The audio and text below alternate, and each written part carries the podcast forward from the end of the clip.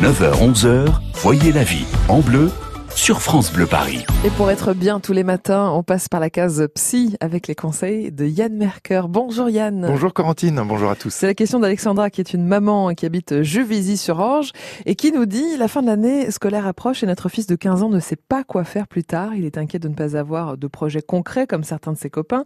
En tant que parents, nous ne savons pas comment réagir. Comment l'aider à s'orienter sans pour autant décider pour lui C'est vrai que c'est intéressant cette question Yann. En tant que parent, quelle est la bonne attitude à adopter si notre enfant ne, ne sait pas ce qu'il veut faire plus tard eh bien, dans la mesure du possible, évitez de rajouter de la pression à votre enfant en le culpabilisant mmh. hein, de ne pas avoir de choix clair en tête.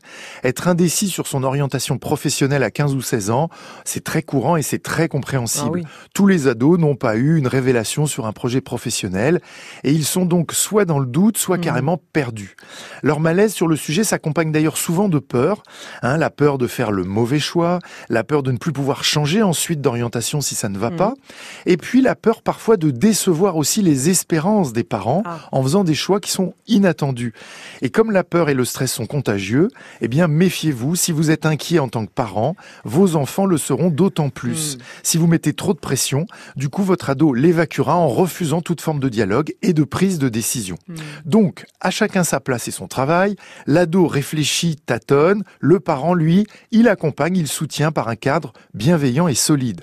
Donc, premier conseil, si votre ado est indécis, en tant que parent, eh bien, apprenez d'abord à gérer votre propre inquiétude pour ne pas en rajouter. Ensuite, restez dans un questionnement plus ouvert. Placez-vous en aide à la réflexion. Hein. Vous connaissez évidemment les goûts de votre ado, ses centres d'intérêt, mmh. ses qualités, parfois même ses prédispositions. Eh bien, aidez-le à faire des liens avec des métiers ou avec des domaines professionnels, mais sans attendre une réponse immédiate. Hein, c'est un ado, il réfléchit à son rythme et il a besoin de remettre en cause les choses pour s'affirmer. Mais Yann, euh, qu'est-ce que le parent peut aussi faire par rapport à, des choix d'études? Par exemple, si le jeune veut choisir l'apprentissage et que le parent n'est pas forcément d'accord, est-ce qu'il faut euh, pour autant le dissuader ou en tout cas essayer de l'influencer? Eh bien, c'est intéressant de surveiller vos propres idées préconçues en tant que parent. Hein. On a tous des croyances sur les métiers ou sur les types d'apprentissage. Par exemple, tel métier n'est pas stable, ou ce mm. secteur est en pointe, ou bien la fac, c'est mieux que l'apprentissage. Donc, on cherche à influencer son enfant, c'est bien logique, et souvent plus par envie de le protéger. Mais cette bonne intention de parent au départ, ça peut aussi bloquer la réflexion des jeunes. Ça peut les couper de leurs envies et donc renforcer leurs indécisions.